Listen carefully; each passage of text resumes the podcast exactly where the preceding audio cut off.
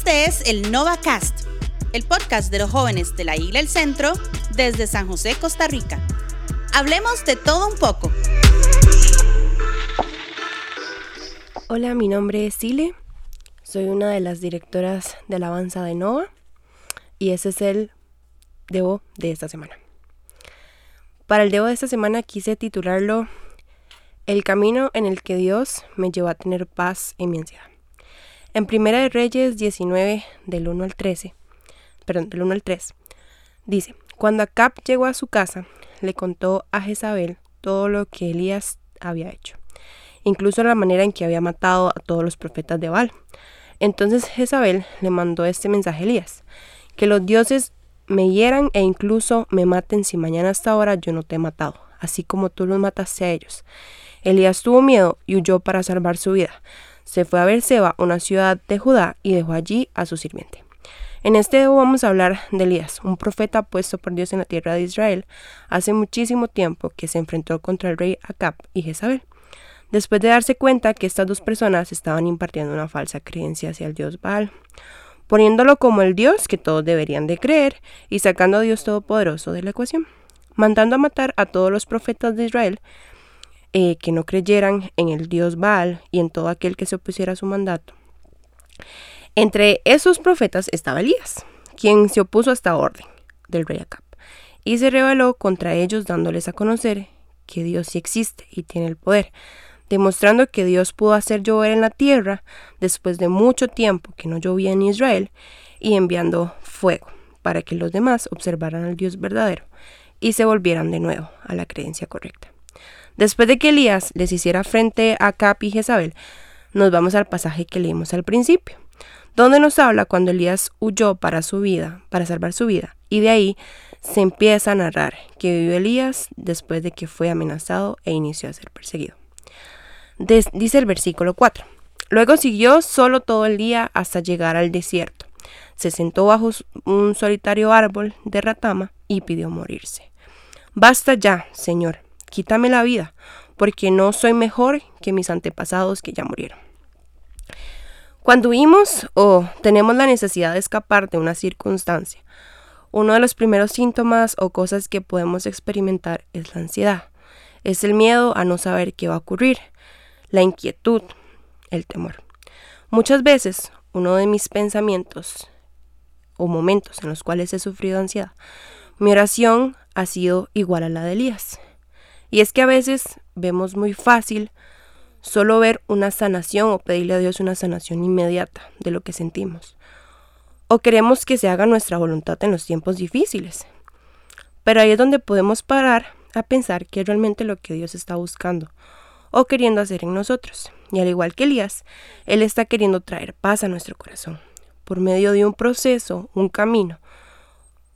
O así lo ha estado haciendo conmigo. He descubierto cuatro formas en las cuales Dios ha trabajado con Elías y al igual lo ha estado haciendo conmigo. En el versículo 5 de esa misma historia dice, entonces se acostó y durmió debajo del árbol. Se refiere a Elías. A veces nos puede sonar muy repetitivo el hablar sobre el buen descanso, dejar que nuestro cuerpo duerma para recuperar energía. Y pues al final es una realidad. El dormir restaura nuestro espíritu y el alma nos da energía. El descansar a pesar de las circunstancias no va a hacer cambiar tu alrededor, pero puede aportar o llevarte un camino de bienestar.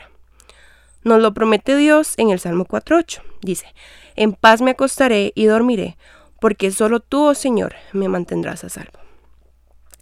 Como punto 2, en el versículo 5, siguiendo, lo sigo leyendo, dice, mientras dormía, un ángel lo tocó y le dijo, levántate y come. Elías miró a su alrededor y cerca de su cabeza había un poco de pan horneado sobre las piedras calientes y un jarro de agua. Así que comió y vivió y bebió y volvió a acostarse. Esta es una de mis partes favoritas. Y es que me encanta comer, pero también ha sido una de mis luchas. El sentirme tal vez bien por comer algo que me gusta, pero después de un rato tal vez no sabía que no era lo mejor para mi cuerpo, no era lo que me iba a dar energía o tal vez que no que iba a aportar más grasa, me hace sentirme mal. El a veces obligarme a comer saludablemente lo siento como un castigo, algo que tal vez pueda llegar a ser inalcanzable sostener. Todas esas cosas me generan ansiedad. Existen cuatro hormonas llamadas hormonas de la felicidad. En nuestro cerebro esto al final es lo que nos ayuda a regularnos. Y es que la ansiedad es un desorden químico cerebral también. Y lo que nos ayuda a equilibrarnos son estas cuatro hormonas, la serotonina, la endorfina, la dopamina y la oxitocina. ¿De qué manera podemos activarlas? Por medio de momentos que estemos llenos de felicidad, con nuestros amigos, con nuestra familia. En la comida, tal vez las cosas que nos guste. A veces tal vez no podemos comer todo lo que nos gusta porque está lleno de grasa o tal vez no es lo mejor para nuestro cuerpo. Pero el saber que estamos comiendo bien, el saber que estamos aportándole energía a nuestro cuerpo puede ayudar y trae también estas hormonas a establecernos un poco. Como tercer punto, dice en el versículo 7, entonces el ángel del Señor regresó, lo tocó y le dijo, levántate y come un poco más. De lo contrario, el viaje que tienes por delante será demasiado para ti. Existen ángeles a nuestro alrededor, que son enviados por Dios a ayudarnos. Ese ángel puede ser un amigo, tu mamá, tu papá, un psicólogo, tu pastor, un profesor, alguien que esté dispuesto a ser ese ángel que esté a tu lado, recordándote y llevándote en la mano, de la mano en cualquier circunstancia, ayudándote con el proceso que puedes estar pasando de ansiedad, tal vez en un ataque de ansiedad o en un momento que sientas que no puedes hacer nada. Como cuarto y último punto, encontramos cuando Elías se encontró a Dios una vez más. En Primera de Reyes 19, del 11 al 13, dice, Sal y ponte de pie delante de mí en la montaña.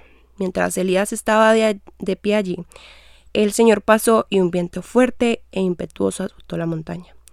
La ráfaga fue tan tremenda que las rocas se aflojaron, pero el Señor no estaba en el viento.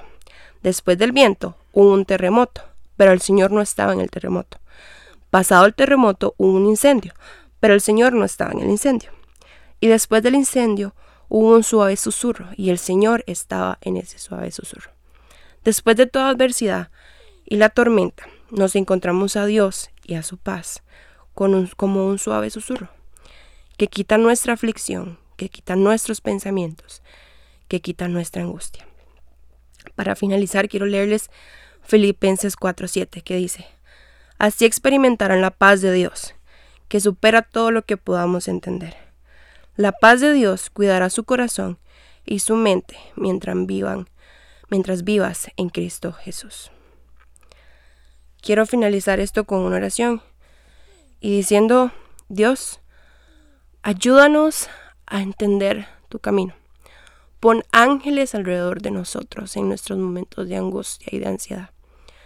Sé que tú nos escuchas y quieres traer nuestro corazón hacia esa paz que necesitamos. Padre, te pido que vengas sobre nuestras casas, sobre ese momento tal vez que estamos sufriendo. No sabemos o no le vemos tal vez un sentido a todo esto, pero sabemos que tú tienes un propósito y tienes algo seguro para nosotros. Te pido que estés ahí con nosotros y que pongas personas alrededor de nosotros para entenderlo. En el nombre de Jesús. Amén.